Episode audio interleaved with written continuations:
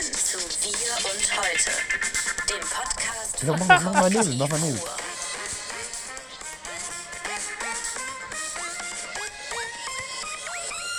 Bam! Herzlich willkommen zum Podcast Wir und heute, der Podcast von Korrektiv Ruhr. Heute eine Spezialausgabe mit Hüder Verdi und Ne, Moment, man nee, das geht, doch- die sich sieht- doch immer selbst vorstellen. Heute eine Spezialausgabe mit. Hüda Verdi, Hüda Güngör, Hüda Verde Güngör, so wie ihr es wollt. So. Ja. Oder brauchst du noch mehr? Hüder. Das wird total kompliziert. Und? Metin äh, aus Kayseri. Kayseri. Kayseri. Nein, äh, Martin Kays und natürlich mit dem Gastgeber. David Schramm. Genau, und warum ist der jetzt hier? Warum darf der auf meinem Platz sitzen? Mich verfahren. Wir haben, wir haben heute eine ganz besondere Ausgabe und zwar machen wir heute eine Sonderausgabe zu Auf eine Shisha mit. Ähm, Das versteht kein Mensch. Das deswegen erklärt das jetzt Hüder Verdi erstmal, was Nein, ist. nein, damit so macht man das nicht. Man kann nicht einen Gast und dann, hey, warum bist du, wer bist du überhaupt? Du musst den, musst den, wir freuen uns. Heute ist Hüder da, der Mann aus Bottrop, der jetzt hier vom Korrektiv schon seit über einem Jahr durchgefüttert und ausgebeutet und überall hingeschickt wird, wo es brennt. Und, Jetzt lass ihn doch mal wenigstens erzählen. nein, wir müssen ihn einführen. Dann, dann, man kann ihn, er muss sich doch jetzt nicht dafür entschuldigen, dass er heute hier ist. Wir haben ihn ja eingeladen, wir freuen uns ja, wir tun Du hast den so. jetzt schon eingeführt. Nein, habe ich noch gar nicht. Äh, Hüder war unterwegs für das Korrektiv. Ich sage das mal als Außenstehender. Hüder ist äh, ähm, mir aufgefallen mit seinem ersten Film. Also ich finde das immer noch interessant zu wissen. Erzähl weiter. Nö, jetzt, jetzt er. Ja, Wir sind im Herbst, es gibt Kakao. So, jetzt du, Hüder. Ja. Warum bist du heute hier? Hm? weil ich durch Deutschland gereist bin und ähm, mich auf Kosten vom Korrektiv mit anderen Quatsch. türkischstämmigen Menschen getroffen habe und mit denen Shisha geraucht habe. Boah, Ich habe gesagt, kommt, lasst uns alle gemeinsam eine Shisha rauchen, das zahlt auch korrektiv. Und so haben wir gesprochen. Nee, ganz im Gegenteil. Ähm, ich hatte ernste Themen. Ich wollte wissen, was ist in der türkischen Gemeinschaft los, in der türkischen Gesellschaft, die jetzt gar nicht so homogen ist, wie ich das jetzt angesprochen habe. Ähm, und ich wollte halt gucken, wie ticken die Menschen eigentlich. Das sind halt Menschen, über die wir ständig reden. Wenn Erdogan nach Deutschland kommt, sagen wir, hey, die Integration ist schiefgelaufen. Was ist mit diesen Typen los? Erdogan nach ähm, Deutschland kommt, sagen wir, die Integration ist Ja, und da, schiefgelaufen. und Schöner da, Satz. ja, aber dann werden halt zwei, drei Leute eingeblendet, die sagen, äh, ich würde für Erdogan sterben. Aber niemand fragt, wieso und auch die Gegenseite. Wieso seid ihr so gegen Erdogan? Wieso liebt ihr diese Person nicht? Und das hat mir halt gefehlt, das hat uns halt gefehlt. Und wir wollten halt einfach mit diesen Menschen reden, ohne Vorurteil. Das ist ganz, ganz wichtig. Wir konnten mit Linken, Linksradikalen, Du konntest das, Rechtsradikalen. sag ruhig mal ich. Ja, ich, kon- ich sagen. ich konnte mit Linksradikalen, Rechtsradikalen, Gülenisten und den größten Erdogan-Anhängern überhaupt reden, telefonieren, mich treffen. Und das ist das, was wir brauchen. Das ist Was so. ich total spannend daran finde, ne, das ist halt, glaube ich, das erste oder die erste Hürde, die du überwunden hast auf deiner ganzen Reise, ist halt diese Überwindung von wir und die. Du hast halt nicht gesagt, die Türken sind so, sondern erstmal nur, das sind alles einfach, also alles sind Menschen. Jeder ist für sich ein Mensch und wir reden mit denen auf Augen. Weißt du, was ich jetzt machen möchte? Dass wir, äh, um das mal zu sehen, um es dann, dass wir uns einfach mal den Trailer angucken. Ja, lass uns die jetzt mal angucken. Deutschland, du bist unsere Heimat, ob wir wollen oder nicht. Ich möchte unsere Gesellschaft besser kennenlernen. Es ist für mich der Beginn einer Reise, die an meinen Wurzeln nicht vorbeiführt. Die Geschichte von drei Millionen Deutschtürken. Ich bin einer davon. 1971 kam mein Opa nach Deutschland. Er malochte hart, trug Narben davon. Auf wenigen Quadratmetern zog er gemeinsam mit meiner Oma fünf Kinder groß. Deutsch blieb für sie eine Fremdsprache. Sie standen immer mit einem Bein in der Türkei. Mein Opa kam mit dem Zug und fuhr mit einem Mercedes wieder zurück. Heute stehen ich und die nachfolgenden Generationen vor der Wahl. Entweder Deutschland oder die Türkei. Viele haben sich bereits entschieden. In unserer Gesellschaft sind Mauern entstanden. Genau diese Mauern möchte ich überwinden. Deswegen starte ich eine Reise durch die Bundesrepublik. Ich werde mit Deutschtürken sprechen, um einen Dialog in unserer Gesellschaft aufzubauen. Entgegen aller Einflüsse von innen und von außen.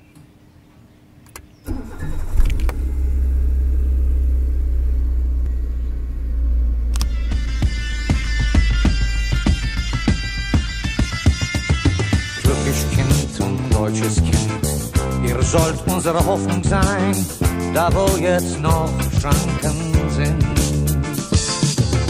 Reißt sie nieder, stampft sie ein baut die Brücken zum Verstehen. Herzen brauchen keine Sprachen. Eine Welt wird neu erstehen, ganz neu erstehen. Wenn ihr wollt, ihr könnt es schaffen.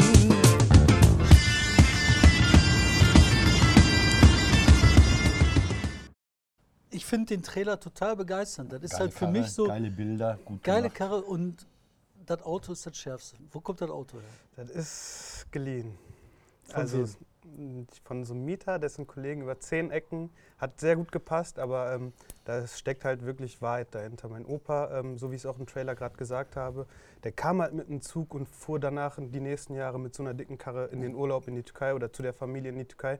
Und das ist eigentlich die wahre Message dahinter. Der Typ kam mit einem Zug mit hunderten anderen und hat es dann geschafft, aus Deutschland heraus, mit der Hilfe von Deutschland und durch seinen Einsatz, sich so ein Auto zu holen, dann auch zu der Verwandtschaft mit so einem Auto zu fahren. Das ist das Wichtige. Was, was ist das Besondere dem Auto?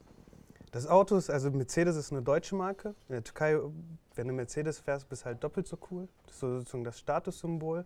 Äh, in der Türkei gibt es übrigens mehrere, aber dann würde ich jetzt weiter ausschweifen. Ähm, aus. Okay, also wenn du in einen Café gehst in der Türkei, dann hast du hier eine Zigarettenschachtel auf dem Tisch, einen Autoschlüssel und ein Handy.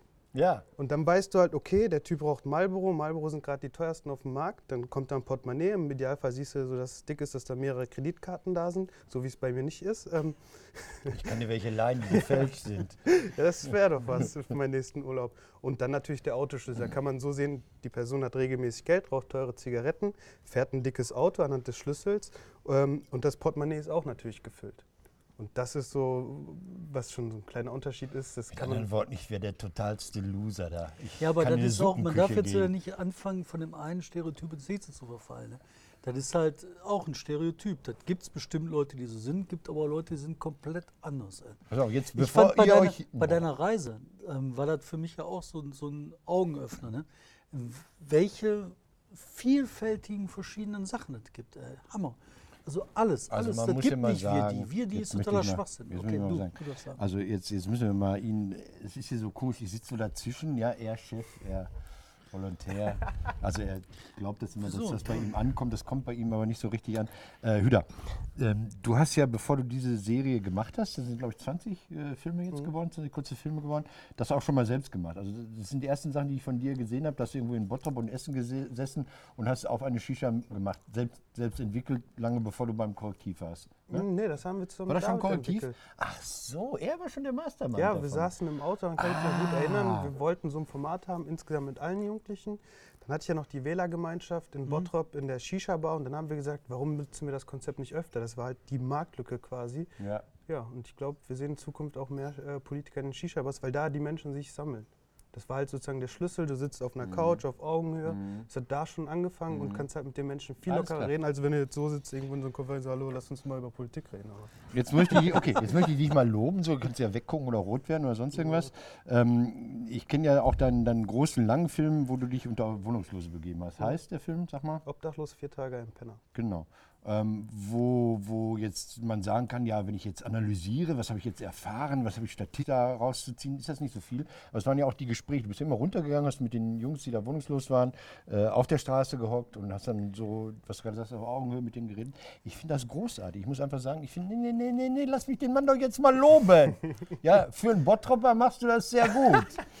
So, damit ich jetzt nicht sagen muss, für einen Türken sprichst du gut Deutsch, sag ich mal, für einen Bottropper machst du das aber sehr gut. Das, das Geile daran ist, äh, dass die Leute ja zum, zum Sprechen bringst. Und das ist eine super große Kunst. Also ich würde die totlabern. Das ist mein, mein Fehler. Ich finde, du läufst da durchs Bild und auf einmal öffnen die sich, auf einmal reden die mit dir, lange bevor es die Shisha gibt, in dem Film zumindest. Du gehst mit denen rum, du sitzt mit denen in Autos, du, du bist in deren Büro, du bist beim Friseur, du bist in irgendeiner Fitnessbude. Äh, äh, einer meiner Lieblinge, der sagt irgendwie, das ganze Geld dann wieder für Anwälte und Strafen Ja, der was er verdient hat. Und das ist ein, Können. Also ich komme jetzt, sage ich nochmal aus Mare, ja, statt des Grimme-Preises, wo die großen Dokumentaristen und Reportageleute irgendwie auch ihre Preise abgeholt haben. Und da gibt es zwei, zwei riesige Vorbilder, äh, an die ich dich jetzt irgendwie erinnern möchte. Das eine ist äh, Troller. Georg Stefan Troller, der diese Paris-Sachen gemacht hat, der, der also uns Westdeutschen nach dem Krieg, also war ich auch noch klein und nicht geboren, ähm, äh, äh, gezeigt hat, wie das Leben in Europa ist. Ein Migrant war das, also ein Emigrant, der fliehen musste vor den Nazis, dann zurückgekommen ist. Und der hat genau diese Geschichten, der hat Spaziergänge gemacht, der hat Spaziergänge in Paris gemacht, der hat genau diese Geschichten gemacht. Da hast du gar nicht gemerkt, dass das Fernsehen war. Du hast einfach nur was in diesen Geschichten so drin, hast die Person so kennen und schätzen gelernt. Und das andere ist der große Stats Turkle in den USA, der das als, als Mo- Moderator im Radio gemacht hat der quasi Oral History erfunden hat. Das ist jetzt, musst du nicht wissen, äh, äh, hier in Essen entstanden. Thomas, so als ob ich weiß. Nee, nee, überhaupt nicht, Quatsch. Ähm, äh, ich weiß ja auch nur zufällig, weil ich da mal an der Uni war. Also der große Lutz Niethammer hat ja gesagt, es gibt so eine Geschichte, die in den Büchern steht und es gibt Geschichte, die die Menschen machen. Da war Bodo Hombach auch dran beteiligt. Er hat gesagt, die Menschen haben eine andere Geschichtserfahrung als das, was in den Büchern steht. In den Büchern steht Anwerbestopp 1974. Das interessiert aber die türkischen Menschen nicht, die in Deutschland leben. Die haben andere Erfahrungen. Aber dich hat so. und das finde ich geil, das finde ich einfach Punkt. Das ist Nee, toll. das, das hat aber auch ein literarisches Ding, weil das sind Ja, halt eine Verlängerung der. Bottrop, Verlängerung der Bottroper Protokolle. Ganz große literarische Bruch. Ich muss noch so viel. Der ist einfach nur mit der Kamera rumgelaufen. Nein, und das Spannende ist aber, du bist halt nicht heruntergegangen. Die Perspektive ist halt nicht heruntergekommen, also herunter, niedergelassen, sonst was, sondern die Nee. ist halt von Anfang an auf Augenhöhe. Okay. Und das ist halt irre. Ich erzähl. Ich glaube, der Schlüssel dazu war auch, dass ich mich zu keinem einzigen Interview vorbereitet habe. Das Also ich wusste, ich habe, nee, also ich glaube, das hat, ich hatte halt den Stock im Arsch nicht so. Ich war da komplett locker, ich hatte nicht den Drang, dass ich meine fünf Fragen ru- runterarbeiten muss. Was wirklich ich bin neugierig jedes endoffen Mal? reingegangen. Ja, klar. Also so, das sind, du darfst nicht vergessen, auch wenn die Menschen diesmal relativ jung waren, Mhm. jeder hat was erlebt, was ihn geprägt hat und was ihn zu diesen Aussagen Mhm. bewegt hat. Wenn ich heute sagen würde, ich bin ein stolzer Türke und ich tue jetzt alles für die Türkei, steckt auch eine Geschichte dahinter und die wollte ich halt erfahren. Ich wollte das halt alles so nachvollziehbar machen. Und warum ich heute sage, dass ich Deutsch-Türke bin, ist halt das Ergebnis meiner eigenen Geschichte, meiner eigenen Erfahrung. Also Was heißt denn Deutsch-Türke? ja, Deutsch-Türke ist ein bisschen ähm, beides auszunutzen in meinen Augen. Du kannst, wenn es dir besser passt, ähm, sagen, dass du Türke bist, aber manchmal auch Deutscher. Je nachdem ist halt einfach nur ein Gefühl. Ich kann es mal so sagen. Äh, rein in der Theorie könnte man die türkische Arbeitsflexibilität, dass der Typ, der dir die Waschmaschine machen soll, auf einmal auch deinen Kühlschrank reparieren kann, mit der deutschen Pünktlichkeit und Disziplin verbinden. Das ist so rein der Theorie, das schaffe ich leider in der Praxis nicht, das weißt du, glaube ich, mit der Pünktlichkeit vor allem. Ähm, aber Deutsch-Türke sein bedeutet auch einfach, wenn du auf der A2 bist, von Köln nach Bottrop fährst, so ein Gefühl zu kriegen, ah, ich bin jetzt gleich wieder zu Hause oder wenn du aus Holland auch nur zurückkommst, aber dasselbe Gefühl auch äh, dir einbilden zu können, wenn du in die Türkei fliegst. Es gibt ja kein schöneres Gefühl, als die Sehnsucht zu stillen. Und damit, damit kann man ähm, bewusst arbeiten, denke ich, und das versuche ich halt. Ich versuche halt, ähm, das Gute aus, den türkischen, aus der türkischen Seite mit dem äh, Deutschen zu verbinden. Was halt schwierig ist, das Türkische, das kriegst du ja mit reingelegt. Das musst du eigentlich mit der Zeit dann ablegen, um das Deutsche akzeptieren zu können. Ich finde, da steht sich auch ein bisschen Widerspruch. Ich finde türkischen Humor besser als deutschen. Oh Gott, Moment, jetzt, äh, das hat er mich persönlich. Jetzt mein, Nein, nein, mein, Also außer Aziz Nessin kenne ich da keinen. Ja, also Aber ich möchte erstmal dann den einen schönen poetischen Satz festhalten. Es gibt kein schöneres Gefühl, als die Sehnsucht zu stillen, war das? ja, also so, Hast du das gelesen oder selber ausgedacht? nein, das ist halt so, jetzt redet gerade echt Hüder. So. Ähm, Wenn du sagst, ich Cool, Deutsch-Türke, cool, ich cool. kenne das von, von Menschen, die alle ein bisschen älter sind als du, sagen wir eine, ein bis eine halbe Generation vor dir, die immer so, so hin und her gerissen waren. Da gehört sicherlich Solinger als Auslöser zu, wo man so in der Zeit gedacht hat, ey, ich bin hier doch nicht willkommen. Äh, und dann viele versucht haben, mal wieder in die Türkei zu gehen, irgendwas zu machen, in Istanbul meistens. Also nicht auf dem Dorf, sondern in Izmir, in Istanbul, vielleicht noch in Ankara oder was weiß ich, keine Ahnung. Und die, die da äh, hingezogen sind. Und dann, als die Deutschen da hinkamen, und dann hat man denen unterstellt, ja, du hast so eine Expertise als Deutscher, du kannst pünktlich sein, du kannst zahlen und dann anscheinend weiß ich nicht, was man denen unterstellt hat, aber fast alle sind da gescheitert. Also fast alle sind da mit ihrer großen Sehnsucht nach dieser, nach dieser anderen Heimat äh, in der Realität total vor die Wand Total. äh, Also gelaufen. ich, ich war mal, äh, habe so eine Rundreise durch die Türkei gemacht. Ähm, dann äh, in der Nähe vom Taximplatz bin ich in ein Taxi eingestiegen, hat so ein Typ, äh, der Ta Taxifahrer, also ich habe das Hotel nicht gefunden. Schönste Gegend der Istanbuls. Ja, Leonie. aber auch Warmer. äh, das, das hat mich Ja, so sauer gemacht, dass also bei mir hat es dann angefangen zu bröckeln, dass Mhm. die Türken in der Türkei mich nicht als Türken sehen. Äh, das Hotel war nicht weit weg, ich habe es aber trotzdem nicht gefunden. Ja. Hab dann gefragt, wie, für wie viel fährst du mich dahin? Sagt er, 20 Lira. Ich so, ja okay, du ziehst mich ja auch nicht ab. Dann haben wir uns ins, ins Taxi gesetzt und dann hat er angefangen, ja, was machst du denn in Deutschland? Ich hab gesagt, ja, damals war ich nur die, das mit dem Sozialpolitischen und sowas. Habe erzählt, gesagt, ja, du bist unser Stolz und sowas. Und bevor ich mich bei dem bedanken konnte, musste ich schon aussteigen. So, und der hat dann gesagt, ja, ich bin ein türkischer Nationalist, wir müssen alles zusammenhalten. Dann musste ich schon aussteigen, weil er mich abgezogen hat. Weil der mir trotzdem noch den äh, Sohn reicher Deutschländer sieht. Ja, aber mich wollten sie auch abziehen im Urlaub äh, in so einem kleinen Ort da äh, am Marmarameer. Äh, Das war so eine Taxistrecke vom Bahnhof zum Hotel, das waren auch anderthalb Minuten. Und dann wollte der wahnsinnig viel Geld. Und ich so, äh, warum? Da sagte er, das ist ein Pauschalpreis in dem Dorf, weil das so klein ist, immer der gleiche Preis. Da habe ich gesagt, okay, dann steigen wir wieder ein und fahren das Geld ab. das fand er so cool. Also, Aber da- was mir bei meinem Gotha passiert, der ist ja einmal um den Block gefahren und ich denke so, Mann, Alter, ey. also Gotha ist quasi das äh, Marmara Meer der. Ja, und dann? Ja, nix, da war ich sauer. So. Aber ich meine, abgezogen wirst du beim Taxifahren. Ja, aber ihr, ihr, zum Teil könntet ihr, sogar das ist jetzt meine Erfahrung, weniger abgezogen werden als Nein. ich. Doch, äh, ich mit meinem Bruder auf dem Wochenmarkt, ähm, also mein Bruder wollte irgendeinen gefälschten Anzug, äh, Jogginganzug kaufen. Ich glaube, mit Mohammed Ali und so war richtig cool. Ähm, hat er lange verhandelt, ähm, dass er irgendwie dafür nur 90, äh, ich glaube 20 Euro umgerechnet zahlen muss. Extrem lange. Wir dachten, ja, komm Bruder, wir sind doch auch Türken und alles, haben alles gegeben. Dann kam aber eine deutsche Familie vorbei, gefragt, oh, schöner Anzug, wie teuer ist der denn? 20 Euro.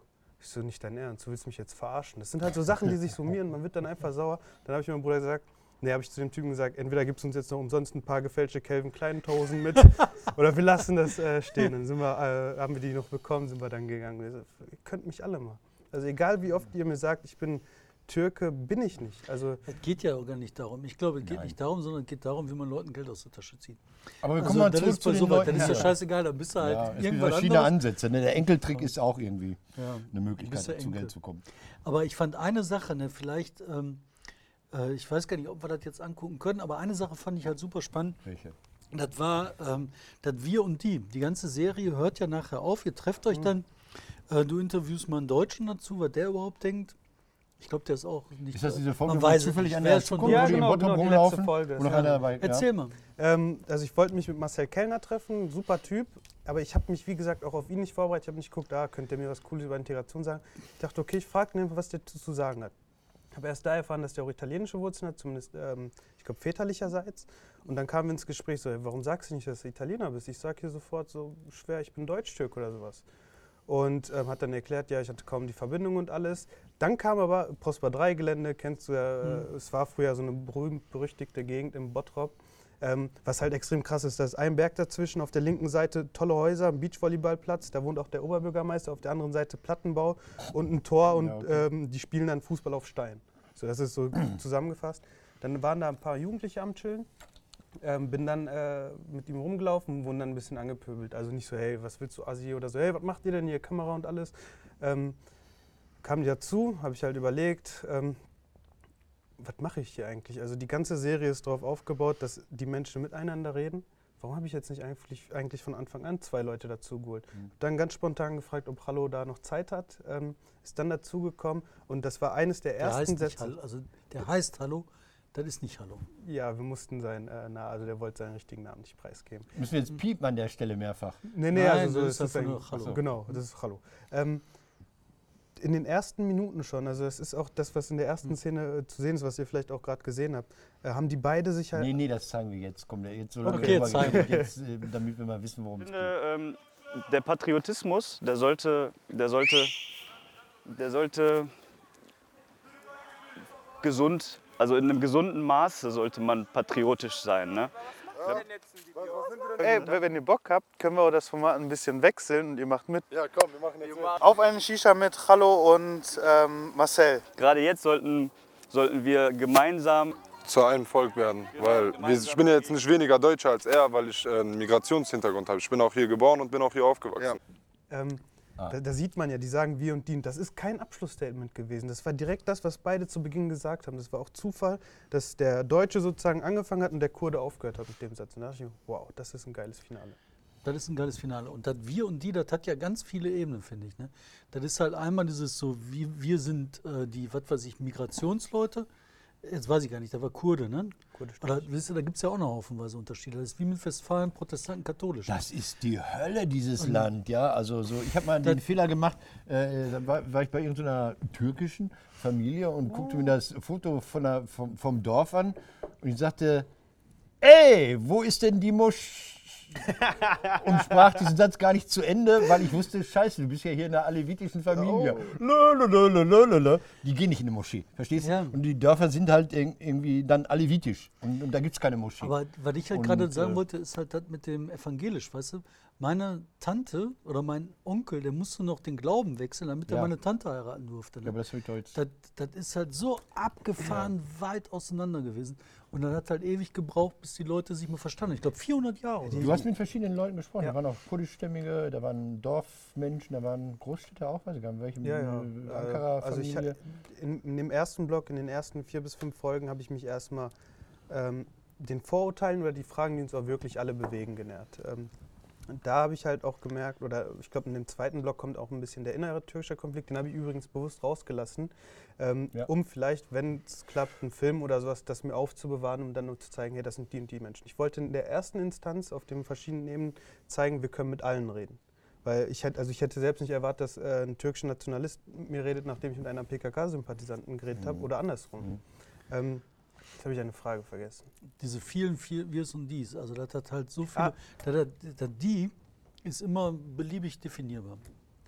Ist genauso in der türkischen Gesellschaft. Also man kann sagen, für mich persönlich war es jetzt einfacher, einen Aleviten zu erreichen, als einen, der in der DITIB-Moschee ist.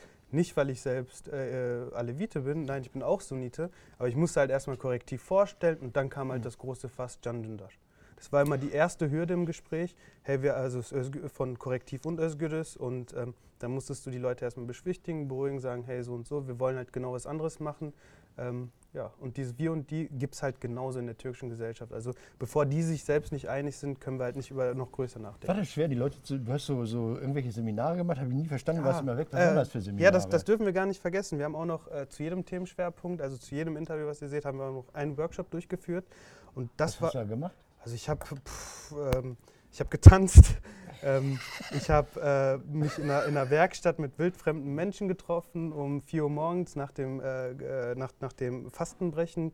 Ich war in alevitischen Gemeinden. Ähm, die komplette Bandbreite ist dann halt sozusagen so wie das Interview gewesen, nur mit 20, 30 Leuten oder noch mehr. Ähm, und dann haben wir nochmal ganz offen und ehrlich über die Sachen gesprochen. Da konnte ich halt auch fragen, also da habe ich angefangen, mich selbst zu reflektieren. Also konnte ich auch sagen, Dann sag mir nochmal, was das für Workshops waren. Was heißt das? also, Äh, was habt ihr da gemacht? Wir haben zum Beispiel mit, mit, ähm, mit einigen Menschen über das Thema Heimat geredet. Und dann hast du halt so provokante Also du bist Fragen. rumgefahren und hast Nein, Gruppen getroffen. Was für. Gruppen waren das? Also, das war ausgeschrieben. Ex, extrem unterschiedlich, extrem unterschiedlich. Immer alle freiwillig da. Wie hast du die gewonnen? Hast du eine Äh, Anzeige ich, aufgegeben? nein, ich habe hab, äh, nach Organisationen gesucht und als das halt äh, irgendwie nicht geklappt hat oder nicht passend war, habe ich dann halt auch Menschen, Freundeskreise gesucht. Also ich wollte nicht da reingehen, wo eh schon engagierte Menschen Ja. sind, sondern auch mal die Menschen finden, die zu sowas nicht kommen würden. Und dann, äh, gutes Beispiel von gerade mit dem Thema Heimat, haben wir halt angefangen, was bedeutet Heimat, äh, was ist für euch eure Heimat? Alle natürlich gesagt Türkei und dann habe ich ja irgendwann gefragt, für welches Land würdet ihr eigentlich sterben? Dann war 99 Prozent Türkei sozusagen. So, Ja. wow. Und dann konnte ich mich so ein bisschen selbst reflektieren, habe dann schwer ein Statement von denen rausholen können, das, so eine Liebeserklärung aus Deutschland. Wir haben halt immer so Videos produziert, die sind auch unter den Schwerpunktartikeln äh, mit einer kurzen Aussage oder was wir halt herausgearbeitet haben. Was total wichtig auch ist, ne? Ähm, das ganze Ding ist ja nicht üblicher Journalismus, wo du Nee. halt sagst, du filmst was, machst was, fertig. Ne? Dann sollen die Leute gucken und ist ja egal. Sondern der Hüder hat eine Sache entwickelt, das finde ich mit bahnbrechend. Das ist halt neu, komplett anders. Aus den einzelnen Themenbereichen hat er halt Workshops, nach den Erfahrungen aus den Workshops, herausgearbeitet und das können jetzt Leute nachvollziehen. Du kannst dir halt dann ähm, die Workshops runterladen, kannst dann mit deinen Freunden, Kollegen sprechen, hast dann so, ein, so eine Themenanleitung, wie du dich selber in diese Themen einarbeiten kannst. Total wunderbar. Mich hat, ich, ich habe das nicht mitbekommen. Ich habe ich hab, äh, mich vorbereitet, leider so lange her, dass ich gar nicht mehr Darf genau ich weiß. dich noch kurz bezüglich der Ja. Workshops unterbrechen? Also um Ja. nur ein kleines Beispiel geben zu können. Die, diese Workshops sind auch äh, entstanden, indem ich mich halt auch selbst reflektiert habe. Ich kann mich noch gut daran erinnern, als ich mein Praktikum gemacht hatte und äh, du oder ich dann irgendwie nach Berlin durfte. Habe mich dann voll gefreut und alles. Hey, Bottrop, Berlin, ich darf zum ersten Mal eine Geschäftsreise machen. Und dann habe ich aber ein Ticket bekommen, stand da Deutsche Bahn drauf. Ich So, was ist denn jetzt los? Warum fliege ich nicht? Ist doch viel cooler, kann ich auch noch coole Bilder posten. Stattdessen war da eine Bahn um 5.30 Uhr oder 6.30 Uhr. Aber dahinter stecken echt Gedanken. Also das sind auch Sachen, die ich Das ist so abgefragt geil. und das ist auch drin. Ähm, Dann stand ich hier um 5.30 Uhr oder 6.30 Uhr am Bahnsteig. Auf einmal steht David da. Ich so, nein, mein Chef. Und ich hatte die Nacht extra durchgemacht, weil ich dachte, okay, vier Stunden Bahnfahrt, was soll ich machen? Dann schlafe ich doch. Oder kann mir noch einen Film reinziehen. Hat David mich geholt, also so haben wir uns nebeneinander hingesetzt. Dachte jetzt, scheiße, mein Chef ist neben mir, ich kann jetzt die Augen nicht zumachen, was mache ich jetzt? Ja, und dann kam der Hammer, da hat David seinen Rechner rausgeholt und mich nur anguckt, willst du nicht auch so arbeiten mäßig? Und dann saß ich so vier Stunden im Halbschlaf und musste zumindest so tun, als ob ich arbeite. Aber dann habe ich halt im Hinter... Äh, David ist überall. Ich hoffe, dass er mich nicht auch noch verfolgt. Hast du dich vorbereitet auf den Podcast? Ah! Dann habe ich aber erst im Nachhinein begriffen, okay, wenn ich jetzt fliegen würde, würde ich eine Stunde vorher losfahren, äh, 45 Minuten vorher am Gate sein, habe ich zwei Stunden verloren. Dann fliege Ja. ich eine Stunde, habe ich drei Stunden verloren. Habe auch kein Internet, keine Steckdose, kann auch nicht arbeiten. Dann fahre ich halt zum Büro oder sowas, habe dann vier Stunden. Und theoretisch kann ich auch vorher natürlich schlafen und dann die Bahn steigen, meinen Laptop anschließen, habe Internet, kann durchgehend arbeiten und produktiv sein. Und genau diese Frage habe ich auch in dem Workshop gestellt. So, hey, wenn ihr jetzt Geschäfts- oder das ist auch in einem Handout zum Thema, muss ich noch mal gucken, schrei- schreibe ich in die Kommentare. Ähm, steht halt drin, was ihr- für was würdet ihr euch entscheiden? Äh, ein bisschen anders formuliert, ihr habt jetzt eine dicke Rolex, womit ihr auch äh, Menschen beeindrucken könnt, eure Geschäftspartner, ihr seid ein Start-up-Unternehmen, so Gedankenspiele sind das. Ähm, oder ihr könnt euch für dasselbe Geld eine Bahncard 100 kaufen und ähm, immer überall gleichzeitig sein. Und äh, die Frage ist halt auch nur entstanden, weil ich sie im Workshop so ähnlich gestellt hatte und alle sich natürlich für, ähm, für die Rolex entschieden Und dann haben. müssen wir jetzt einen Ausschnitt gucken. Jetzt kommen wir wieder vom, vom, vom Rolex zurück zu dem Mann in Elwang, der diese fette Karre hat und sagt, Uh. deinen kleinen Wagen, davon kann ich mir 30 kaufen. Das finde ich total cool, den Jungen. Der sein ganzes Geld für was für eine Karre ausgegeben hat. Äh, für, für einen 6er BMW. Hör mal, guckst du. Guckst du, hier.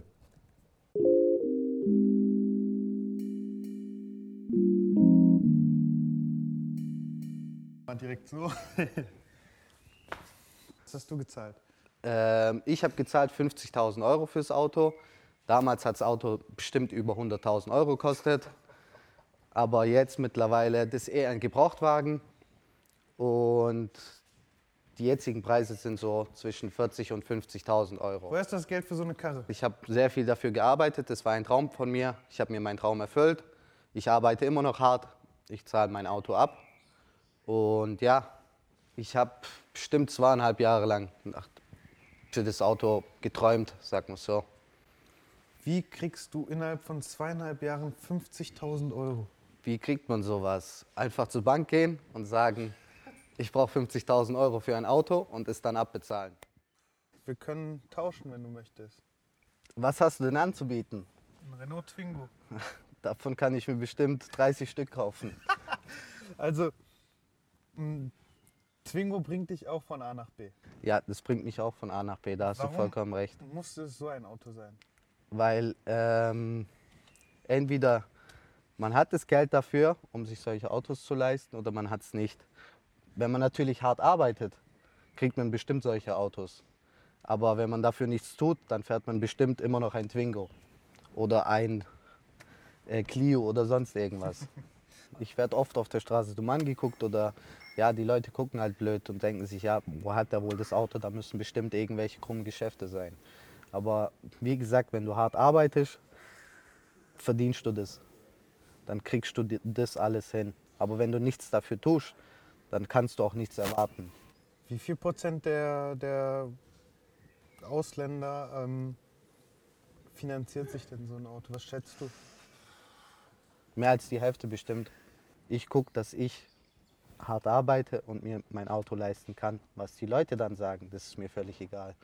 Das wär, es wird immer Menschen geben, die schlecht reden, die sagen, der hat krumme Geschäfte gemacht, der hat Drogen gedealt oder sonst irgendwas. Klar, niemand weiß dann, was wirklich stimmt, aber ich weiß, was stimmt. Und es wird sich niemals ändern. Solange ich mich nicht vergesse und ich weiß, dass ich das Auto bezahlen kann, dann kann jeder so viel reden, wie er will.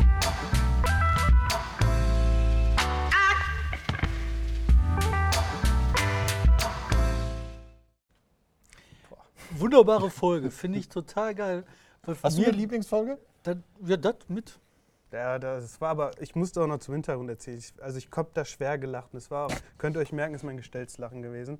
Ähm, wir hatten, äh, ich hab, wir hatten ähm, einen Workshop für 14 Uhr angesetzt gehabt. Ähm, habe dann einen Anruf bekommen, ja, wir haben ja Fastenzeiten, wir sind alle gerade extrem Depri und äh, Hunger, hungrig und alles. Lass uns das um 22 Uhr in unserer Werkstatt machen. Ich so, ja, alles, kein, alles klar, kein Thema.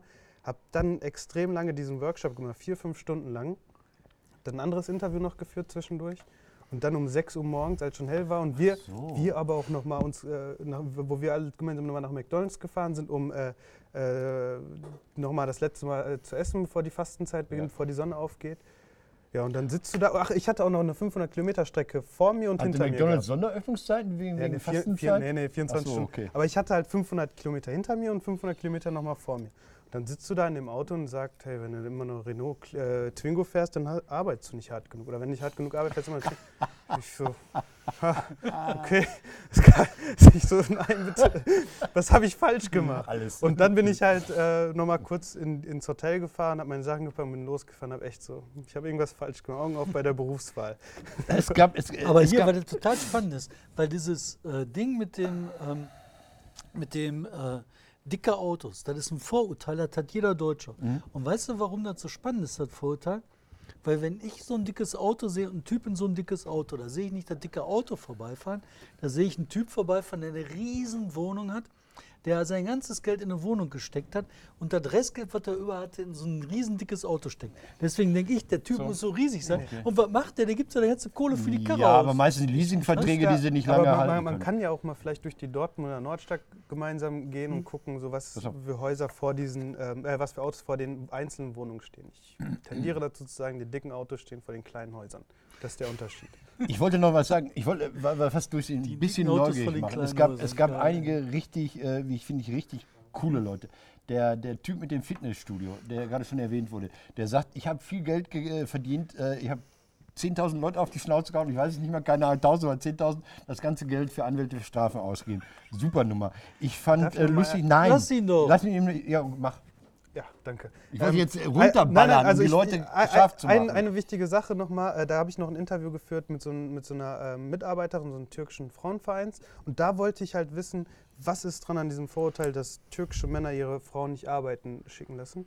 Und da habe ich halt auch mich mit den Frauen unterhalten, da habe ich gemerkt, scheiße, sowas gibt es immer noch. Ist zwar jetzt nicht mehr so groß das Problem, da habe ich aber auch am Ende den Satz von der Interviewpartnerin bekommen, äh, Nesrin Tekin heißt sie. Ja. Ähm, Frauenhäuser gibt es aber in Deutschland auch wirklich nicht erst seitdem die Migranten hier sind. So. Nie. Aber jetzt, jetzt nicht in der, ich bin ja immer gegen Inhalt, ich bin ja nur für populär, Leute guckt, werdet wahnsinnig. Ich habe 15 Folgen am Stück geguckt. Das war Fünf. Binge-Watching, Viel. was ich gemacht habe.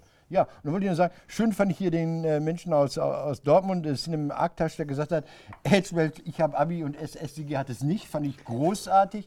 Äh, äh, äh, schlimm fand ich äh, den, den einen, der gesagt hat, ich weiß nicht mehr, was war, meine Eltern konnten mir in der Schule gerade mal beim Kunstunterricht helfen und äh, äh, ganz, ganz schlimm und, und wütend gemacht hat mich der, der eine Mensch, der gesagt hat, äh, dass er von der Schule runtergeflogen ist und dass dann der Lehrer gesagt hat, endlich ausländerfrei. Darf ich mich kurz zu beiden äußern? Nein, Bei, ja, natürlich so deine Sendung hier. bei, dem, bei dem ersten fand ich halt spannend, äh, das ist in SSDG Bottrop-Wellheim. oder Nee, äh, bei Erdem Yildirim. Ja. Ähm, kennen wir beide, ist so eine türkisch geprägte Gegend.